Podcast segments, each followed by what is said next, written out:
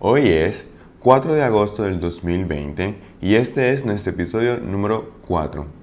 Estás escuchando Educas y mi nombre es el profesor Joseph Ortiz. Soy consultor, seminarista y director de Educación Puerto Rico.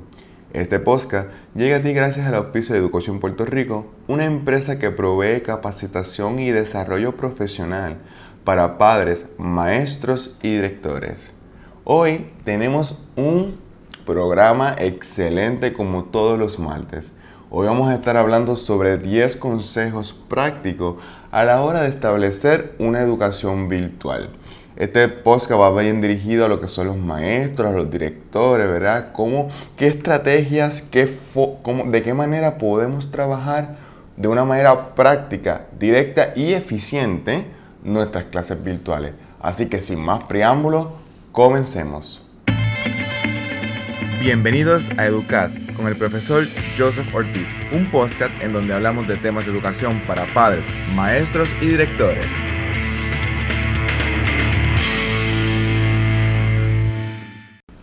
Como hablamos en la introducción, eh, hoy vamos a tener un programa donde vamos a estar hablando sobre 10 consejos para hacer una educación virtual de manera eficiente. Así que busca un lápiz, busca un papel y anota estos consejos si eres maestro, si eres director, para que nosotros podamos ir revolucionando la educación virtual y más ahora que sabemos que por lo menos en Puerto Rico, no sé dónde me estás escuchando, pero por lo menos en Puerto Rico, eh, la orden ejecutiva de la gobernadora anunció que vamos a estar hasta el 17 de septiembre de manera virtual, ¿ok?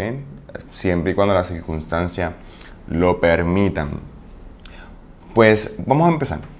El primer consejo, desarrolla estrategias asincrónicas. Y te voy a decir, pero ¿qué es eso de estrategias asincrónicas? Pues miren, sencillo, que los estudiantes puedan acceder al material cuando quieran y donde quieran. Eso es bien importante que lo entendamos porque la realidad que nos vamos a topar en agosto va a ser una realidad muy distinta a la que nos topamos en marzo cuando por primera vez en Puerto Rico se decretó la cuarentena, ¿verdad? ¿Por qué? Porque la gran mayoría de las personas estaban trabajando de forma remota, por lo tanto los padres podían estar en casa, podían verificar que el estudiante se pueda conectar en una clase virtual ese no va a ser la realidad de agosto. En agosto, muchos de los padres van a tener que van a tener que estar trabajando ya de forma presencial, ¿verdad? Así que eso es bien importante que lo entendamos, que podamos desarrollar estrategias que los padres puedan acceder en el momento en que ellos estén en casa, que ellos puedan estar con los hijos y que ellos puedan entonces, ¿verdad? asegurarse que sus, sus hijos tengan un proceso de aprendizaje, porque la mayoría de las personas que cuidan a estos estudiantes son los abuelitos, que su conocimiento a nivel tecnológico no es mucho, así que es bien importante que tengamos esto en consideración. ¿Cuáles son algún tipo de herramientas asincrónicas? Pues miren, podemos utilizar eh, videos tutoriales, podemos utilizar YouTube, podemos utilizar juegos interactivos, o sea, hay un sinnúmero de herramientas que podemos estar utilizando para asegurarnos que haya un proceso de aprendizaje asincrónico. Consejo número 2. Que la navegación del curso sea sencilla. Y te va a decir, pero ¿a, qué te refieres con eso? Bueno, que no importa la plataforma de educación virtual que estés utilizando, que sea lo más sencillo posible, porque entonces los estudiantes van a estar luchando entre aprender a utilizar la tecnología y aprender el material. Entonces, si tenemos que tener, facilitarle, ¿verdad? Una de las dos. O le facilitamos material que sea más sencillo o utilizamos una plataforma que le permita en ello saber cómo utilizarla de forma rápida y eficiente. Número 3. Construya sobre conocimiento existente. ¿Qué quiero decir que construya sobre conocimiento existente? que no brinquemos de tema en tema, ¿verdad? Esto yo sé que es un principio básico, en educación, pero muchas veces los libros de textos están diseñados de forma en que brincan el tema. Por ejemplo, yo soy maestro de español y los libros de español están diseñados de que, por ejemplo, en el capítulo 2 te hablan sobre el sustantivo y en el capítulo 3 te hablan del verbo, pero en ningún momento te hablan de que estas son las partes de la oración, así que lo que estamos haciendo es creando unos parchos en la mente de nuestros estudiantes y no hay un aprendizaje completo. Así que es bien importante que nosotros partamos de lo que el estudiante ya sabe y que a partir de eso construyamos sobre ese conocimiento. Número 4. Mantenga sus videos de conferencias cortos. O sea, yo he visto maestros que pretenden que sus estudiantes estén 50 minutos, una hora, conectados en una conferencia virtual. Eso es casi imposible, por no decir imposible. Imagínense que para nosotros en nuestra sala de clase presencial se nos hace tan difícil controlar a un estudiante por 50 minutos, 60 minutos y nosotros tenemos control de la decoración, tenemos control de cómo están ubicadas las sillas, tenemos control de cómo están ubicadas las mesas, tenemos control de quién se sienta al lado de cada estudiante y se nos hace difícil. Imagínense tratar de hacer eso cuando el estudiante está en casa, está utilizando su celular, está utilizando su computadora, que las notificaciones de Facebook, de Instagram, de TikTok, de WhatsApp van a llegar y muy probablemente están en su cuarto, que regularmente es lugar de entretenimiento o están acostados en la cama. O sea, hay un sinnúmero de distractores que están en la casa de ese niño o niña y nosotros pretendemos que esté 50 minutos conectado mirando una presentación o nosotros dando clases. Eso, eso no es real ¿verdad? Y, si, estamos, si el niño tiene hermanos,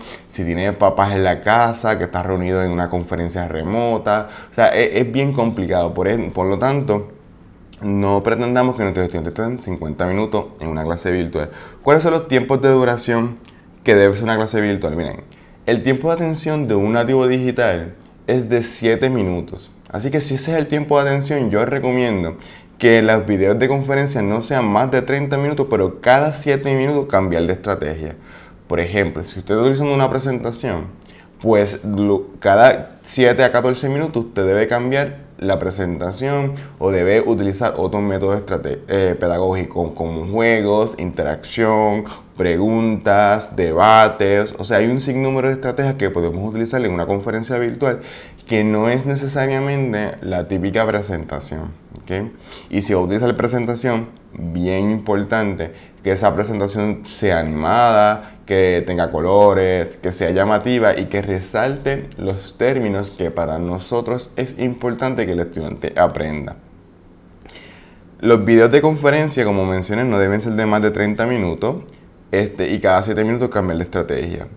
Bien, otra cosa que recomiendo, ¿verdad? mencioné en el consejo número 1 desarrollar estrategias asincrónicas. Pues los, los tiempos de los videos tutoriales, que es un tipo de estrategia sincrónica, deben no ser más de 15 minutos y, y, lo recomendable, lo que yo recomiendo es que sean de 2 a 5 minutos. ¿Por qué ese tiempo de 2 a 5 minutos? Porque si un estudiante no entiende o no comprende un material a cabalidad, es más probable, si el tiempo está de 2 a 5 minutos, que repita el material. Pero si dura más de eso, es menos probable que lo repita. Así que son tiempos importantes. Voy a repetir eso para que lo anoten. Tiempos de duración de una videoconferencia no debe ser más de 30 minutos, cada 7 minutos cambiando de estrategias. Y tiempos para un video tutorial, lo recomendable de 2 a 5 minutos, no debe exceder los 15 minutos. Eh, consejo número 5. Utilice tecnología simple. Aunque nuestros estudiantes son los famosos nativos digitales. Estos estudiantes no dominan todas las tecnologías existentes. Eso es bien importante que usted lo entienda. Ellos son unos expertos en TikTok, en YouTube, en Instagram. Pero si, pues, pídale a ese estudiante que haga una presentación para que usted vea. Se va a complicar la vida. ¿Por qué? Porque nuestros estudiantes, aunque son nativos digitales, ellos están acostumbrados a utilizar la tecnología para propósitos de diversión, no de estudio. Así que eso es bien importante que usted lo tenga en, consideración. Número 6. Piense creativamente, incluya laboratorios, otras estrategias eh, pedagógicas. Miren, en internet, con todo esto de la pandemia, hay muchas herramientas que están accesibles de forma gratuita Por ejemplo, hay un recorrido virtual por Louvre, hay un recorrido virtual por la NASA, hay un recorrido eh, virtual por el Museo de Van Gogh, hay un, eh, hay un sinnúmero de cosas. Está Google Expedition, que usted puede viajar con sus estudiantes a Roma, si usted está hablando de la historia de Roma, o a Egipto. usted puede ser hay muchas herramientas. Discovery Education tiene eh, experimentos que los estudiantes pueden hacer en casa. O sea, hay un montón de cosas que podemos estar haciendo y que podemos estar integrando de forma eficiente en nuestras clases. Número 7 Aproveche herramientas de autoevaluación. Cuando hablo de herramientas de autoevaluación, esta generación de los nativos digitales quieren todo rápido, retroalimentación inmediata. Así que utilizar herramientas de autoevaluación donde el estudiante pueda medir su conocimiento o su comprensión del tema, como por ejemplo Google Forms o eh, Microsoft Forms, que son herramientas que nosotros podemos crear un tipo cuestionario, un tipo quiz donde el estudiante puede recibir una retroalimentación inmediata de cómo el estudiante está aprendiendo. También es bien importante que el estudiante se evalúe su desempeño en las tareas. Esto le va a ayudar también al estudiante a asumir responsabilidades sobre lo que está haciendo.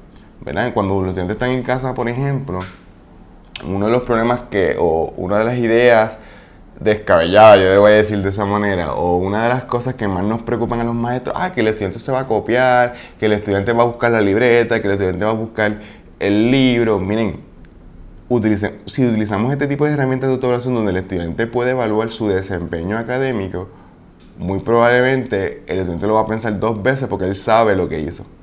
Así que al principio a lo mejor no va a ser tanto impacto, pero después ese estudiante va a ir tomando conciencia sobre el proceso educativo. Y eso, ¿verdad? Eso es un tipo de estrategia lo que llamamos estrategia enfocada al alumno. Así que nosotros tenemos que mirar y entender de que si nuestros estudiantes se pueden copiar en nuestro material, que esto es otro tema de otro post que va mejor, tenemos que evaluar qué realmente estamos enseñando. Porque si nosotros estamos enseñando cosas que el estudiante se puede copiar, son cosas que el estudiante puede conseguir de una manera rápida en Google. Y nosotros tenemos que entender que el tipo de estrategia o el tipo de enseñanza que debemos tener es un tipo de enseñanza donde el fuera, pueda provocar cambio en la vida del estudiante. Y ahí podemos hablar de lo que son análisis crítico, argumentación. Esas son cosas que el estudiante no va a encontrar en Internet. Pero si nosotros estamos enseñando cosas únicas y exclusivamente, ¿verdad? No digo que no hay que enseñarlas. Que el estudiante puede buscar en Internet tenemos que reevaluar eso porque nosotros estamos en una generación enseñando a una generación que tienen casi todo el conocimiento existente en la palma de su mano y la pueden acceder en menos de 30 segundos. Número 8. Establezca horarios para contestar preguntas. Eso es sumamente importante. Si usted quiere tener vida social, si usted quiere compartir con su familia, si usted quiere descansar, es bien importante que sus estudiantes conozcan cuál es el tiempo en el cual usted va a estar disponible para poder contestar preguntas. Si usted va a estar disponible de 8 de la mañana a 3 de la tarde, que los estudiantes y los padres tengan conocimiento de eso y también usted mismo respete sus tiempos. Porque he tenido maestros que llega el correo electrónico a las 3 y 5 y quieren contestar respetemos nuestros tiempos y nuestros estudiantes, si nosotros respetamos nuestros tiempos, nuestros estudiantes van a comenzar a respetar nuestros tiempos. Número 9. Crea instrucciones claras. Uno de los grandes problemas que tenemos en la educación virtual es que nosotros construimos las tareas exactamente como las estuviésemos construyendo para la sala de clase presencial. ¿Qué es lo que ocurre? Que en la sala de clase presencial nosotros estamos y si el estudiante tiene una duda, nosotros podemos aclarársela. En la clase virtual, nosotros no estamos la mayor parte del tiempo con ellos, así que vamos a tener una cantidad de mensajes y correos electrónicos preguntándonos sobre el material. Si usted invierte un poquito más de tiempo en desarrollar unas instrucciones que sean claras, que sean detalladas, es muy probable que los estudiantes les escriban menos y tengan más información para poder hacer un buen trabajo. Y número 10, establezca reglas de comunicación claras. Por dónde el estudiante se debe comunicar con usted, si es un correo electrónico, si es un mensaje por Teams, en el caso de que van a utilizar Teams, si es un mensaje por Classroom, en el caso de que van a utilizar Google. O sea, ahí establecer esas instrucciones y las horas bien importantes. Así que espero que estos consejos les hayan funcionado, que estos consejos los puedan poner en práctica ya en el mes, ya, la próxima semana, ya estamos en agosto, este, para que sean eficientes, para que podamos hacer una educación donde nuestros estudiantes sean el centro y donde nuestros estudiantes puedan realmente aprender. Y recuerden, que este podcast llega a ustedes gracias a Education Puerto Rico, una empresa dedicada a la capacitación de padres, maestros y directores. Pueden entrar a Education Puerto Rico para saber sobre nuestros próximos webinars. Tenemos uno que es el que está, ¿verdad? Está en proceso de, ya de venta, que es dirigido a padres. Si ustedes, por ejemplo, padres que me está escuchando y quiere aprender cómo utilizar Microsoft Teams, pues usted puede entrar a educoachingpr.com y en la parte donde dice conferencias y seminarios, ahí va a encontrar Microsoft Teams para padres. Y bien importante, no se olviden escribirnos en educoachingpr.com slash educas1 sus preguntas, sus dudas, que para el, el martes, el tercer martes de cada mes, contestamos sus preguntas y sus dudas. Eso es todo por hoy. Muchas bendiciones, Dios les bendiga a todos y que pasen un buen día. Este fue el podcast Educas con Joseph Ortiz. Gracias por escucharnos. No olviden compartir este contenido y nos vemos el martes.